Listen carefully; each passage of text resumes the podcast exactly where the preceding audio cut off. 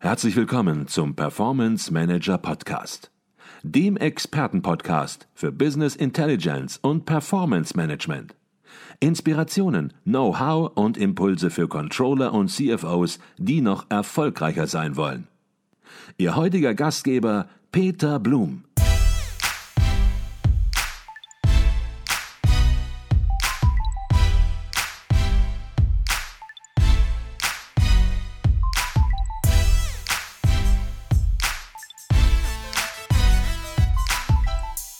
Herzlich willkommen zum Performance Manager Podcast. Mein Name ist Peter Blum.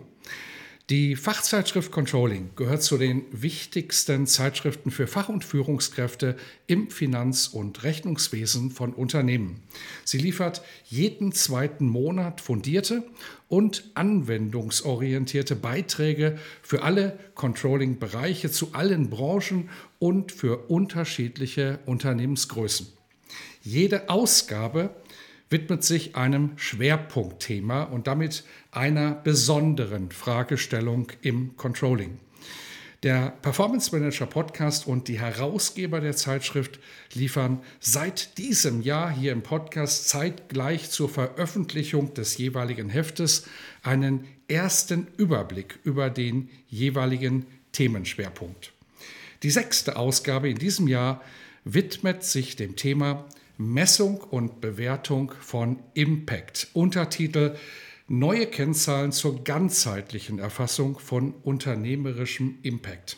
Und ich freue mich darüber, mit Professor Dr. Thorsten Knauer von der Ruhr-Universität Bochum zu sprechen, einem der Mitherausgeber des Magazins. Professor Knauer hat dieses Thema federführend begleitet und die Aufsätze der unterschiedlichen Autoren koordiniert. Doch zunächst mal herzlich willkommen bei uns im Podcast Professor Dr. Thorsten Knauer. Ja, herzlichen Dank für die nette Vorstellung und die Möglichkeit, das Thema hier heute auch im Podcast präsentieren zu dürfen. Herr Professor Knauer, die erste Frage im Podcast, die ich allen Herausgebern des Magazins gestellt habe in diesem Jahr, die möchte ich Ihnen nicht vorenthalten. Und die ist ganz schlicht, denn die lautet, warum gehört Controlling zur Pflichtlektüre eines CFO oder Controllers? Das ist eine spannende und irgendwie auch einfache Frage, diese für mich zu beantworten. Denn die Zeitschrift Controlling arbeitet genau an der Schnittstelle von Wissenschaft und Praxis und ermöglicht aktuelle wissenschaftliche Erkenntnisse anwendungsorientiert in die Praxis zu übertragen. Das heißt, wir greifen aktuelle Probleme auf, wir schauen in die Praxis, wir ermöglichen damit auch der Praxis äh, über den Tellerrand hinaus zu blicken, also nicht nur auf das eigene Unternehmen zu schauen, sondern wissenschaftlich begleitet aktuelle Erkenntnisse aus anderen Unternehmen zu bekommen. Mhm.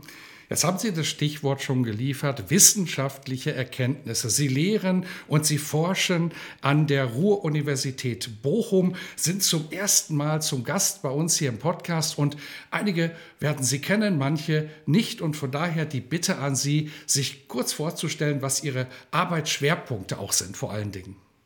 Ja, sehr gerne. Vielleicht ganz kurz zu meinem Werdegang. Also ich bin seit 2000 2013 Professor für Controlling, zunächst an der Universität Bayreuth, jetzt seit über fünf Jahren an der Ruhr-Universität Bochum. Und Schwerpunkte meiner Tätigkeit sind Aspekte des Performance Management, der Messung von unternehmerischer Realität. Das Thema, ein klassisches Thema des Controllings, das Thema Planung gehört dazu. Und was ich auch mache, ich beschäftige mich in meiner Forschung mit Schnittstellenthemen. Schnittstellenthemen des Controllings, beispielsweise zum Bereich MA, Mergers and Acquisitions, aber, und ich glaube, das ist für die heutige Veranstaltung besonders relevant, zum externen Rechnungswesen. Auch das ist ein Fokus meiner Tätigkeit. Mhm, wunderbar. Schwerpunktthema der aktuellen Ausgabe der Zeitschrift Controlling lautet Messung und Bewertung von Impact. Und ich hatte den Untertitel eben auch schon genannt, neue Kennzahlen zur ganzheitlichen Erfassung von unternehmerischem Impact. Da fragt man sich natürlich, wenn man dieses Thema hört, wenn man dieses Thema auf der Zeitschrift sieht, was verstehen Sie unter Impact? Denn im Controlling gibt es immer schon Kennzahlen, da gibt es KPIs. Was unterscheidet Impact von den klassischerweise gemessenen Kennzahlen im Controlling? Sie haben vollkommen recht. Die Messung von Leistung, die Messung von Performance ist quasi eine Kernkompetenz des Controllings. Wenn wir uns das aber mal in der zeitlichen Entwicklung anschauen, dann hat man zunächst sehr stark auf die finanzielle Leistungsmessung geschaut. Dann sind über die Zeit auch nicht finanzielle Aspekte dazugekommen. Was aber unverändert gilt, wir fokussieren uns doch sehr stark auf das Unternehmen selbst. Inwiefern gibt es innerhalb des Unternehmens bestimmte Effekte, die wir sichtbar machen wollen, insbesondere dann durch Kennzahlen. Wirkung, und das ist Impact, geht aber deutlich darüber hinaus. Es ist ein viel umfassenderes Feld, das wir feststellen müssen. Wirkungen unternehmerischer Tätigkeit gehen über die Unternehmensgrenzen hinaus, sind vielfältiger in Bezug auf die Dimensionen. Und da sieht man auch ganz stark an der aktuellen gesellschaftlichen Diskussion, die sich immer stärker darüber Gedanken macht, was eigentlich Unternehmen für die Gesellschaft bedeuten, wie Unternehmen auf die Gesellschaft wirken. Jetzt planen Sie die Themen der Schwerpunkt natürlich immer schon sehr lang im Voraus. Und ja, Sie haben es gerade schon im Grunde implizit mitbeantwortet, warum Sie glauben, dass das Thema gerade jetzt ein wichtiges Thema ist und ja, ein Schwerpunkt notwendig ist. Sie hatten gerade gesellschaftliche Forderungen schon angesprochen, gesetzliche Vorgaben möglicherweise auch. Sind das die Punkte, die Sie gesehen haben, warum Sie sagen, jetzt muss etwas zum Thema Impact kommen? Ja, das beantwortet das schon teilweise. Ich will es aber, glaube ich, noch etwas detaillierter und fokussierter beantworten. Sie sehen es aktuell in der Entwicklung der EU Green Deal als klassisches Beispiel, wo man sieht, wie sich gesellschaftliche Erwartungen an Unternehmen verändern.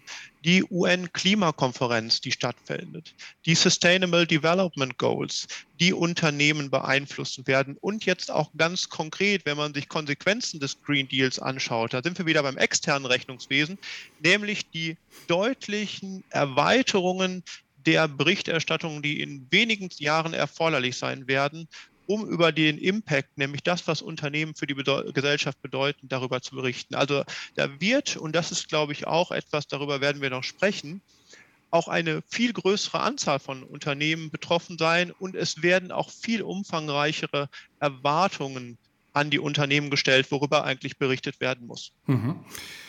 Im Controlling wird gemessen, in allen Bereichen, weil wenn es nicht gemessen werden kann, dann ist es vielleicht irgendwas, aber kein Controlling. Und Kennzahlen, finanzielle Kennzahlen, da hatten Sie gerade schon drüber gesprochen. Das ist so das klassische Geschäft des Controlling.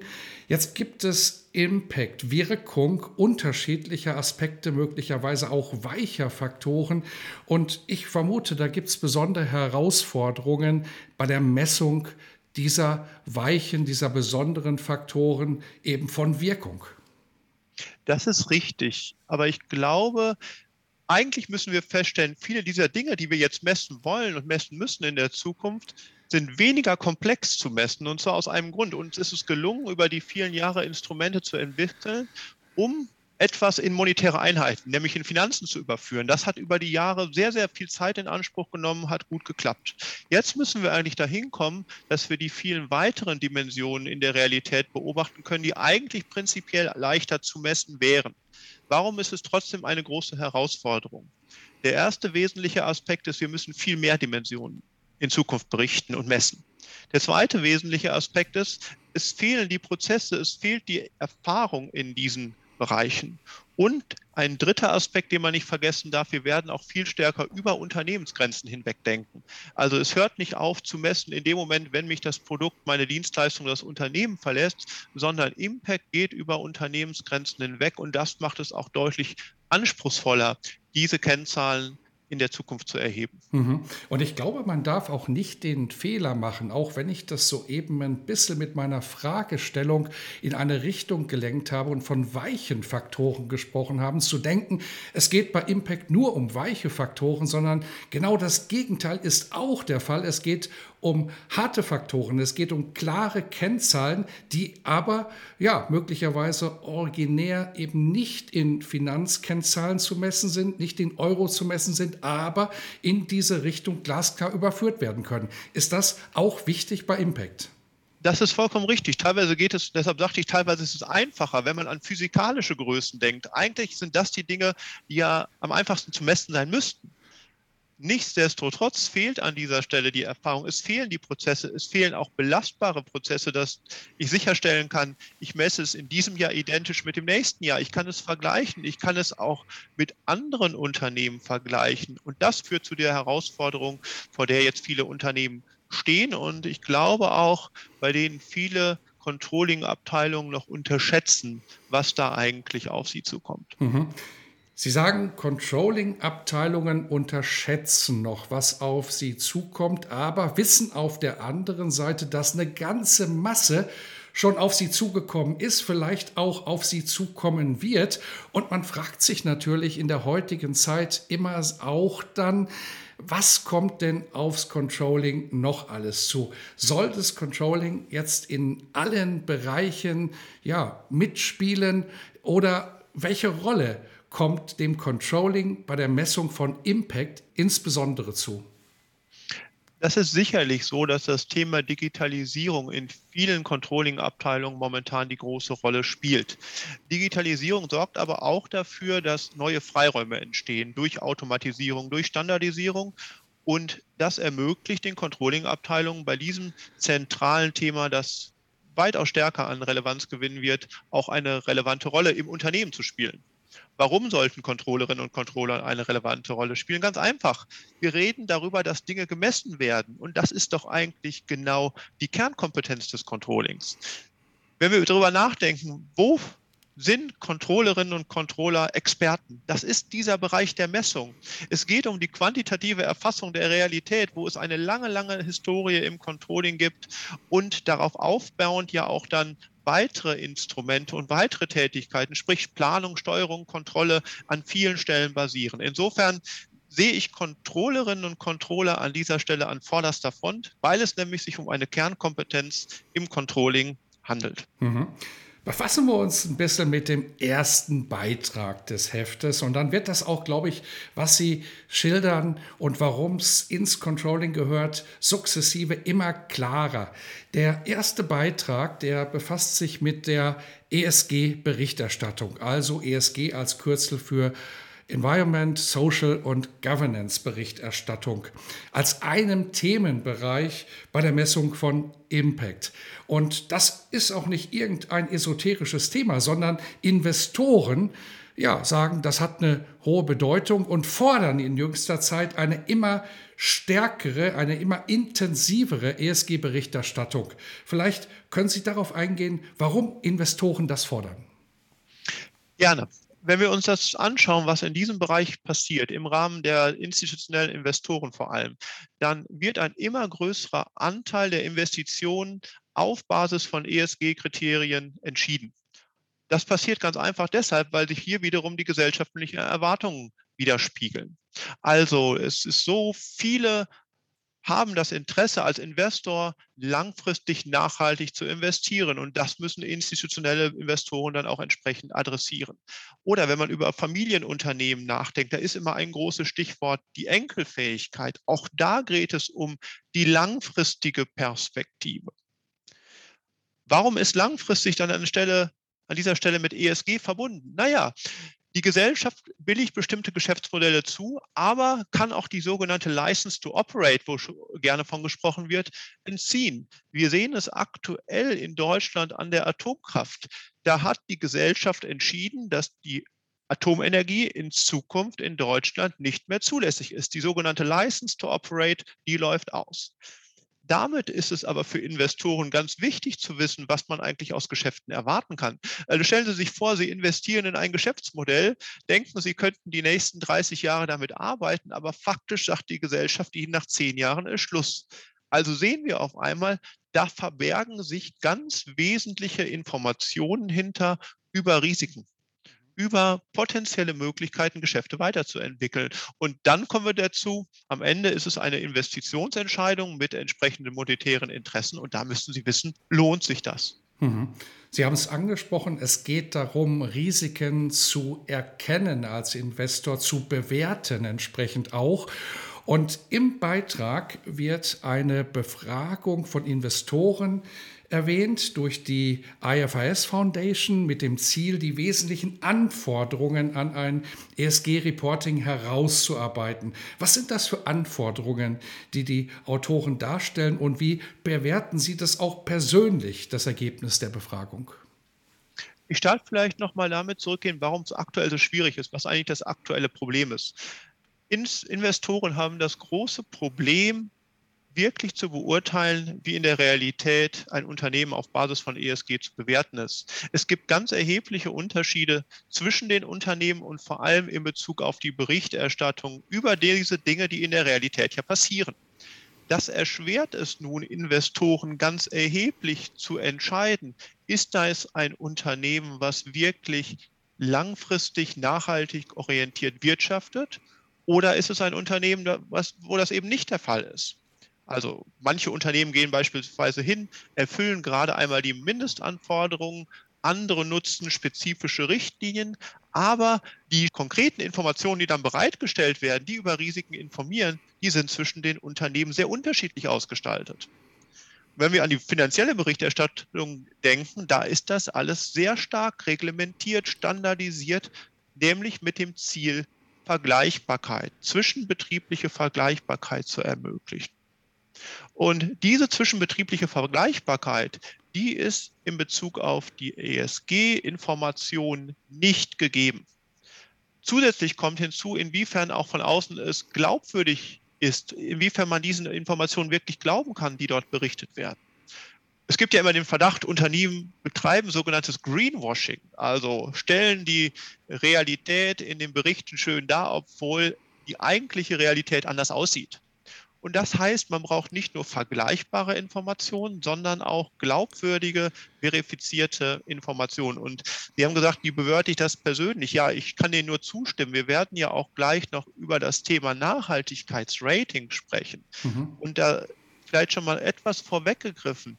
Das Problem ist bei Nachhaltigkeitsratings, dass eben Unternehmen so unterschiedliche Informationen berichten und wie wollen Sie dann diese unterschiedlichen Informationen wirklich vergleichen? Übrigens vergleichen auch wieder eine Kernkompetenz des Controllings. Sie sehen immer diesen ganz klaren Controlling-Bezug, der sich dadurch zieht. Mhm. Sie haben gesagt, die Vergleichbarkeit ist noch nicht gegeben, in Geschäftsberichten beispielsweise. Und auf der anderen Seite haben Sie gesagt, viele Unternehmen sind dort im Minimumbereich unterwegs, was die Informationsoffenlegung angeht, die Transparenz angeht.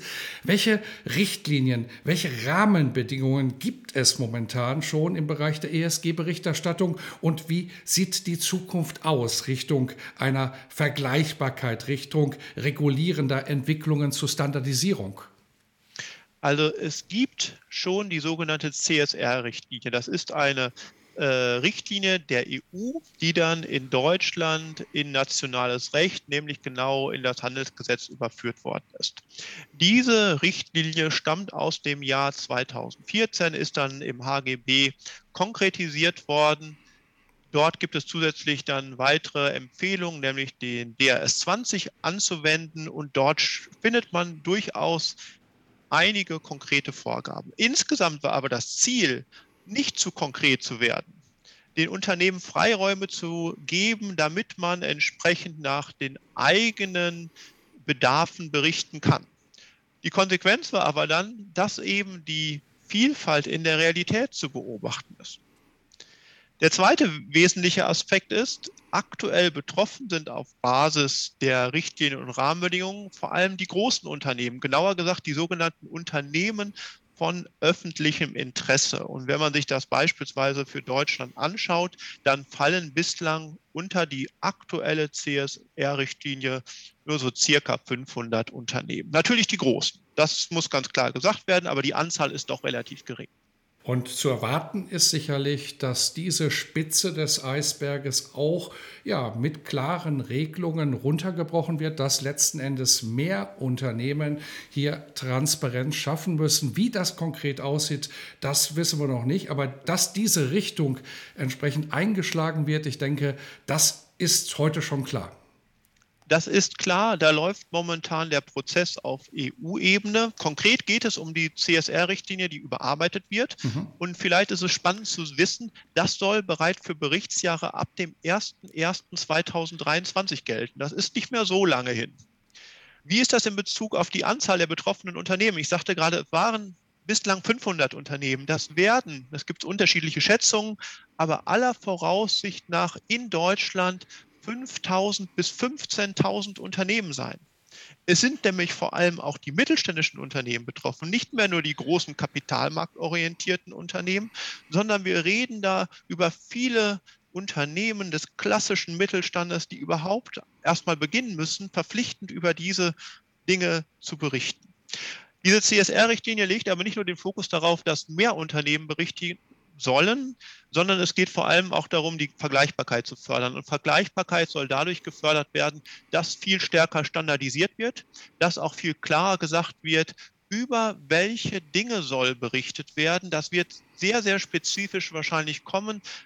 Wir reden da über solche Kennzahlen wie was ist der Anteil der Vergütung, der sich an Klimarisiken orientiert oder auf einmal soll offengelegt werden? Was ist denn bitte schön der CO2-Preis in der internen Kostenkalkulation? Das sind Dinge, die diskutiert werden. Und jetzt kommt noch als drittes hinzu, es wird eben auch diskutiert, dass das dann verifizierbar gemacht wird und soll dadurch erfolgen, dass nämlich damit auch eine gewisse Prüfungspflicht verbunden ist. Mhm.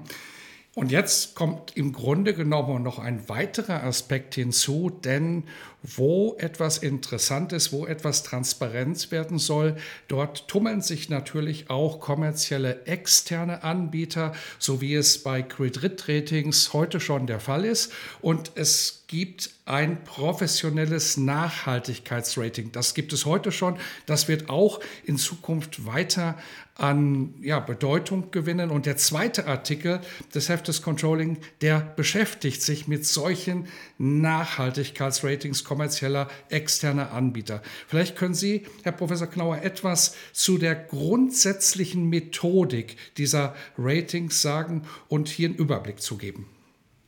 Ja, sehr gerne. Also erstmal Ausgangspunkt ist zu überlegen, was passiert in der Realität und was sind die relevanten Bereiche. Und das sind die Kriterien, die dann festgelegt werden müssen für die drei Kategorien, also E, S und G.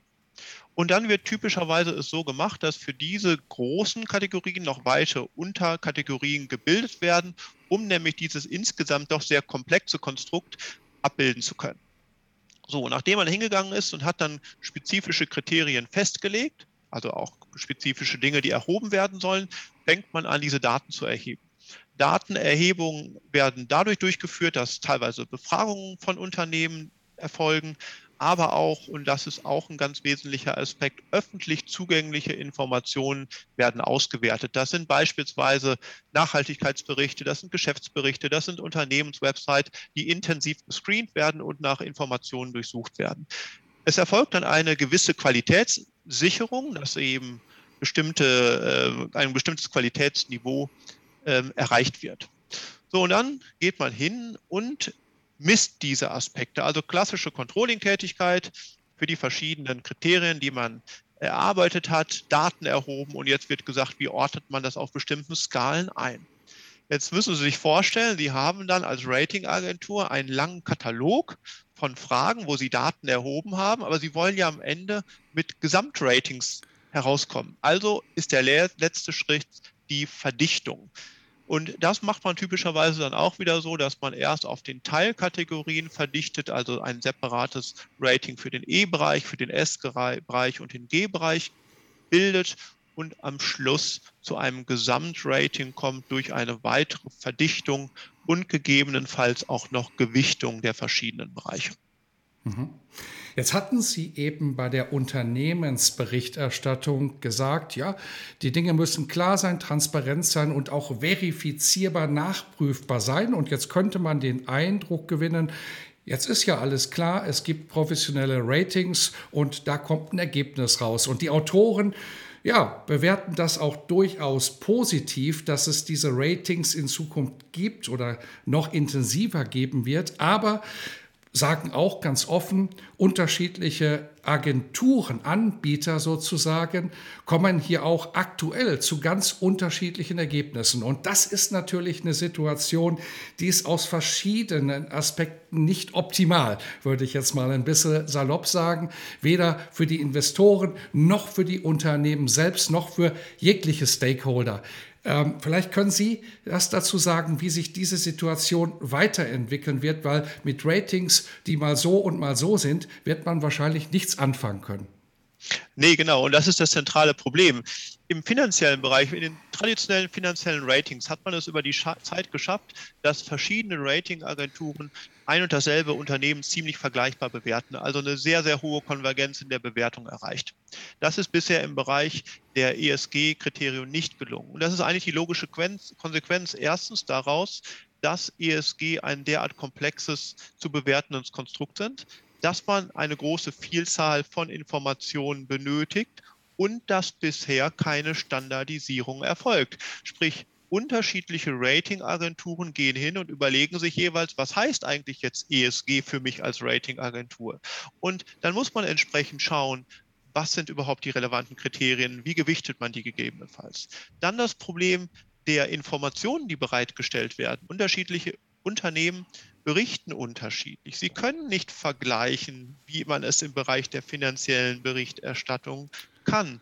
Und das führt dann eigentlich logisch zu der Konsequenz, dass auch das, was man bewerten will, so schwierig ist und so unterschiedlich bewertet wird, weil die Standardisierung fehlt und auch dann die Verifizierung, die ja auch dafür sorgt, dass unterschiedliche Unternehmen Dinge gleich erheben auf gleiche Art und Weise, sodass auch am Ende die Daten vergleichbar sind. Und wenn Sie sich jetzt vorstellen, was ist dann die Konsequenz daraus? Denken Sie, Sie sind Investor, institutioneller Investor und Sie sollen auf Basis von ESG-Kriterium bewerten, investieren. Dann sind Sie genau in der Situation, dass Sie nicht wirklich wissen, wie ist denn jetzt die Realität. Oder das trifft nicht nur Investoren, Eigenkapitalgeber, das trifft genauso auch auf Finanzinstitute, auf Kreditinstitute zu, die auch immer stärker auf Basis von ESG-Kriterien Kredite vergeben werden. Und auch die benötigen dann relativ eindeutige Signale, relativ eindeutige Ratings. Mhm. Also ein ganz spannendes Feld, wo sich auch in Zukunft noch einiges ja, bewegen muss, um hier zu validen und klaren Aussagen zu kommen. Kommen wir zum dritten Artikel. Damit verlassen wir den Bereich ESG und die Autoren des dritten Artikels, die befassen sich mit Impact im Personalmanagement und zeigen anhand eines ganz, ganz konkreten Praxisbeispiels von Zeitmanagementmaßnahmen aus, wie sich Auswirkungen auch in diesem Bereich ja ganzheitlich bewerten lassen. Vielleicht können Sie versuchen, zunächst mal zu beschreiben, worum es in diesem Artikel geht. Und was auch ganz spannend ist, was es aber nicht einfacher macht, ist, dass die Autoren auch noch eine Brücke schlagen zu unterschiedlichen Rechnungswesenkonzepten. Hört sich spannend an. Vielleicht bringen Sie ein bisschen Licht ins Dunkel. Ja, also für, ich finde den Artikel, den Sie da ansprechen, auch total spannend, weil er nämlich sehr, sehr im Detail beschreibt, wie in einem spezifischen Anwendungsfall etwas bewertet werden kann. Und das Spannende ist, es wird etwas äh, insgesamt ganzheitlich umfassend bewertet. Ganz unterschiedliche Dimensionen. Ausgangspunkt ist, es geht darum, dass sich ein Unternehmen mit einem konkreten Prozess beschäftigt hat und die Zielsetzung war es, diesen Prozess zu verbessern. Und im klassischen Controlling würde man hingehen, dann entsprechende finanzielle Kennzahlen ermitteln, insbesondere dann mit einer Prozesskostenrechnung und schauen, wie hat denn diese Prozessverbesserung jetzt auch dazu geführt, dass Kosten eingespart werden konnten. Wenn man sich das aber mal anschaut, dann führen Prozessveränderungen hier infolge der entsprechenden Zeitmanagementmaßnahme aber auch zu weiteren Faktoren, weichen Faktoren, beispielsweise dem Abbau von Stress, der höheren Zufriedenheit der Mitarbeiterinnen und Mitarbeiter, einer höheren Motivation. Und auf einmal haben sie positive Effekte, die sie gar nicht traditionell erfassen würden. Die sind aber relevant, weil auf einmal nämlich insgesamt viel mehr positive Dinge anfallen, als sie eigentlich ursprünglich erfasst hätten. Und die Idee, und das ist, glaube ich, etwas, was hier das Autorenteam ganz anschaulich darstellt, ist alles in eine einheitliche Größe zu überführen, nämlich alles in Euro zu bewerten, also nicht nur zu sagen, was wir immer schon gemacht haben, diese Prozessveränderung, was bringt das in Euro, sondern auch zu sagen, was sind die weiteren positiven Effekte in Euro bewertet, also beispielsweise der Stressabbau, die höhere Motivation und ähnliche Faktoren.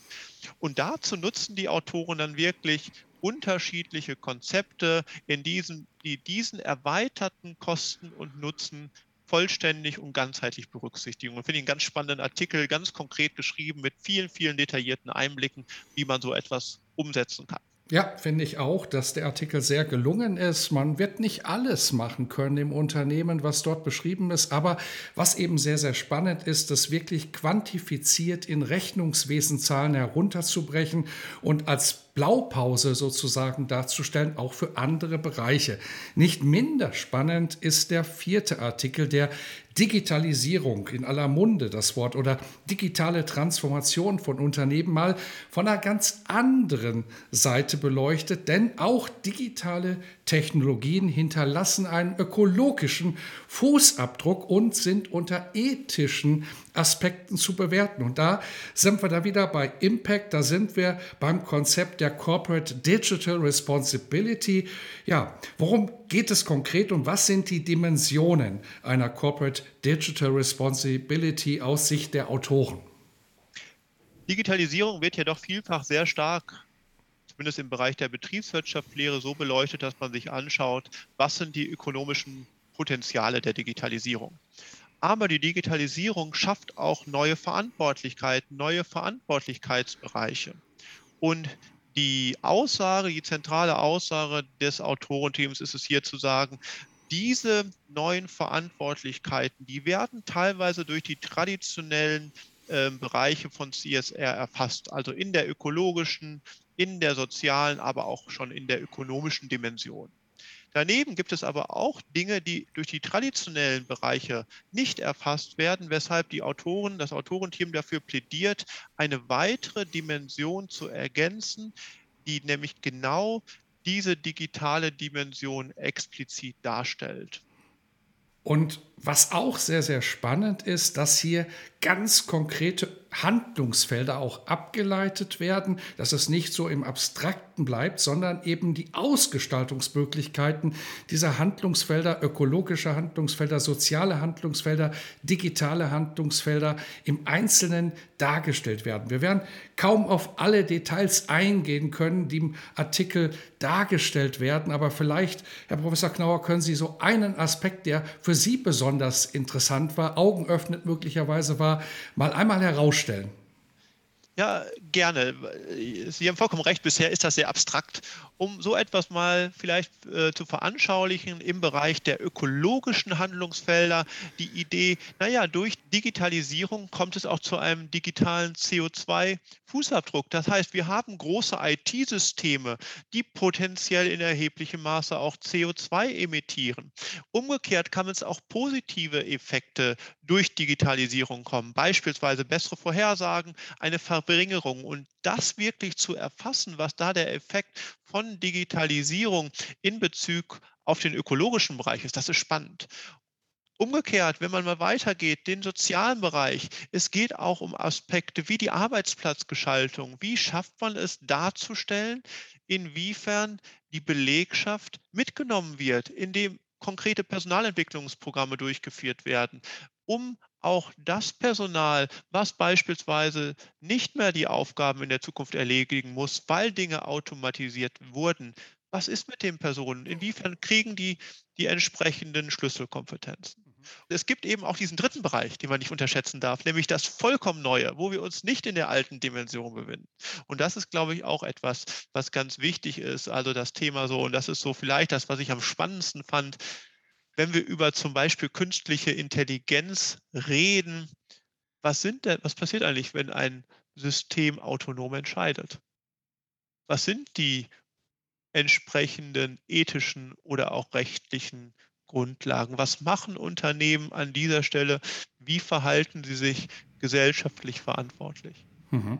Und wer hier tiefer, noch tiefer in die einzelnen Ausgestaltungsmöglichkeiten der Handlungsfelder hineingucken möchte, ja, der ist natürlich eingeladen, das Heft zu erwerben. Oder eine ganz spannende Sache, und vielleicht sagen wir das an dieser Stelle schon, es besteht auch die Möglichkeit, ein Probeabo entsprechend zu beziehen. Dort erhält man dann, ich glaube, zwei oder drei Ausgaben völlig kostenlos, kann sich dann entscheiden, ob einem das Heft, ja, wie man salopp formuliert, etwas bringt, Impulse liefert und dann natürlich dabei bleiben. Also eine ganz spannende Sache, das Heft Controlling kennenzulernen. Sprechen wir auch noch über den fünften Beitrag des aktuellen Heftes. Dort geht es um einen ganz anderen Bereich abseits ja, eines Unternehmens. Dort geht es um den Bereich Forschung und Lehre am Beispiel der Universität der Vereinten Nationen und die Autoren haben sich überlegt, wie kann man Leistung eigentlich messen einer Universität und ja, eines Think Tanks sozusagen und bedienen sich dort der Theory of Change. Das Grundkonzept wird erläutert. Warum eignet sich dieses Grundkonzept der Theory of Change genau zur Leistungsmessung als Framework sozusagen der Leistungsmessung an einer Universität? Das liegt insbesondere daran, weil dieses Wirkungsmodell viel besser ein Verständnis darüber liefert, warum etwas passiert, wie etwas passiert. Also es geht darum, dass man sich nicht nur Gedanken darüber macht, was ist der Einsatz, was wird eingesetzt und was kommt dann raus auf Unternehmensebene oder jetzt hier im Fall auf Universitätsebene. Also das sind beispielsweise wären dann Publikationen, Anzahl der Doktorandinnen und Doktoranden sondern darüber hinaus auch, was ist eigentlich die längerfristige Wirkung? Was ist der Impact in verschiedenen Bereichen? Ich mache es am Beispiel der Zeitschrift Controlling deutlich.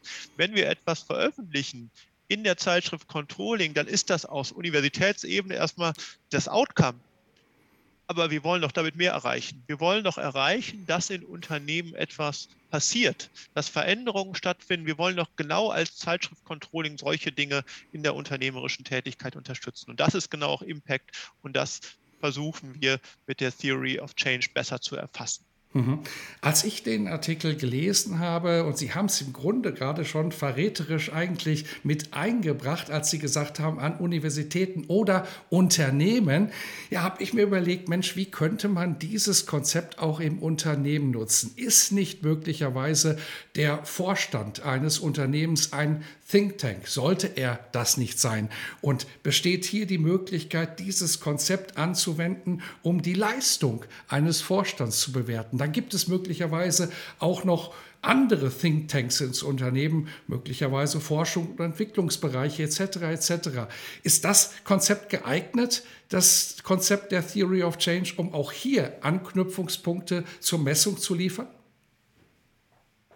Ich würde es nicht zu weit interpretieren, aber insgesamt kann man es insofern gut, zumindest auf Unternehmen übertragen. Ich weiß jetzt nicht, ob ich speziell auf den Vorstand übertragen würde, dass man sagt, es gibt auch viele Bereiche, die haben Aufgaben, wo man das, was die Leistung ist, die erreicht werden soll, nicht immer so leicht messen kann wo man aber die Kosten, da sind wir jetzt wieder im klassischen Controlling, über die entsprechende Kostenstelle sehr exakt feststellen kann. Für diese Bereiche ist doch immer das große Risiko, dass man sagt, Kosten eindeutig feststellbar, der Beitrag zur Unternehmensleistung nicht so leicht.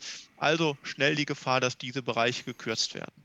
Und insofern für Unternehmen weiter darüber hinaus zu denken, was ist eigentlich das, was bestimmte Bereiche erreichen sollen, nicht im Sinne von kurzfristig orientierten vielleicht Papieren, die äh, geschrieben werden, Konzepten, die entwickelt werden, sondern wie diese Unternehmen insgesamt zur Unternehmensentwicklung beitragen.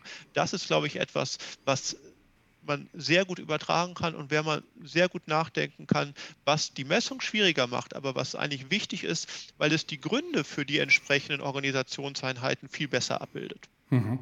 Man merkt an Ihrer Antwort oder an Ihren Antworten, es gibt schon einige klare Seiten des Themas, aber es gibt noch viele Fragezeichen. Das Thema wird sich weiterentwickeln müssen in Unternehmen, in der Forschung. Ja, wo sehen Sie die Anknüpfungspunkte? Was wird hier konkret nach vorne getrieben? Kann man das schon so ein bisschen bei einem Blick in die Glaskugel deutlich sehen? Also es gibt eigentlich zwei Dinge, die momentan passieren. Das eine ist in den Bereichen, wo schon mal eine gute Idee besteht, was man messen will, dass man stärker über die Standardisierung nachdenkt. Und der zweite große Bereich ist, dass man für neue Situationen auch neue Messkonzepte entwickelt. Es gibt erste Messkonzepte, die versuchen, auch auf Unternehmensebene alle Dinge der unternehmerischen Tätigkeit in eine Messeinheit, nämlich in Euro zu überführen, alles zu monetarisieren. Solche Überlegungen gibt es. Also da gibt es viele Anknüpfungspunkte und sowohl für die Wissenschaft als auch für die Praxis erheblichen Forschungsbedarf und erheblichen Entwicklungsbedarf, um letztendlich Impact insgesamt besser abbilden zu können. Mhm. Und Sie haben es gesagt, das Controlling sollte sich hiermit beschäftigen.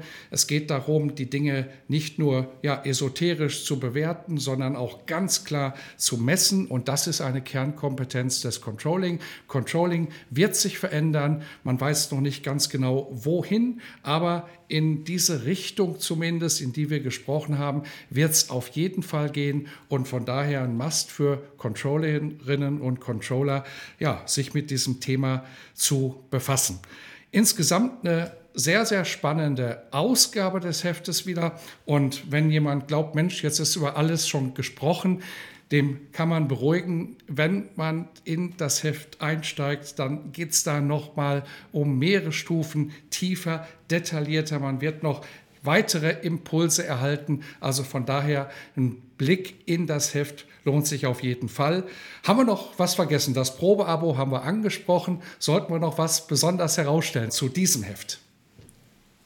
Nein, aus meiner Perspektive sind das die großen Dinge, die Sie umrissen haben. Also ist wirklich spannend, also auch dieses, diese Mixtur aus Spezifika einerseits, aber umgekehrt auch auf der globalen Ebene zu sehen, was verändert sich. Und insgesamt aus meiner Perspektive ist es vor allem wichtig, dass in der Praxis ankommt und glaube, das ist vielfach noch nicht der Fall, was auch gerade wirklich an konkreten Erwartungen und konkreten Voraussetzungen an Regelungen entsteht und die bereits ab dem Jahr 2023 gelten. Und ich glaube, da sind viele Unternehmen noch nicht so darauf vorbereitet, wie es eigentlich erforderlich wäre. Mhm. Das Heft kommt in diesen Tagen raus und nach einem Heft sozusagen ist auch immer vor einem Heft. Es wird ein Jahr 2022 geben mit weiteren sechs Ausgaben der Controlling plus einer Sonderausgabe, einem Kiosk-Ausgabe, wie Sie es äh, nennen. Vielleicht werfen wir einen gemeinsamen kurzen Blick auf die nächste Ausgabe. Sie erscheint im Januar 2022. Worum geht es thematisch? Es geht um das andere große Thema, das gerade das Controlling bewirkt, nämlich das Thema Digitalisierung mit dem Fokus dann auf das Thema Risikomanagement. Und das Heft wird einerseits Dinge enthalten wie den Status quo der Digitalisierung im Risikomanagement, einen Blick werfen in das Thema künstliche Intelligenz im Risikomanagement und wieder den Anwendungsbezug herstellen, indem zwei konkrete Anwendungsbeispiele beispielsweise enthalten sind. Einerseits die Bayer AG, andererseits die ZF Friedrichshafen AG. Mhm. Auch wieder ein spannendes Heft und auch darüber werden wir im nächsten Jahr auch wieder sprechen und nicht nur über dieses erste Heft, sondern über alle Ausgaben, die im Jahre 2022 erscheinen. Das war Professor Dr. Thorsten Knauer von der Ruhr-Universität Bochum, einem der Mitherausgeber des Magazins Controlling. Wir haben über die aktuelle Ausgabe gesprochen, Messung und Bewertung von Impact. Herzlichen Dank für die Erläuterungen zum Heft. Ja, herzlichen Dank, Herr Blum, auch von meiner Seite.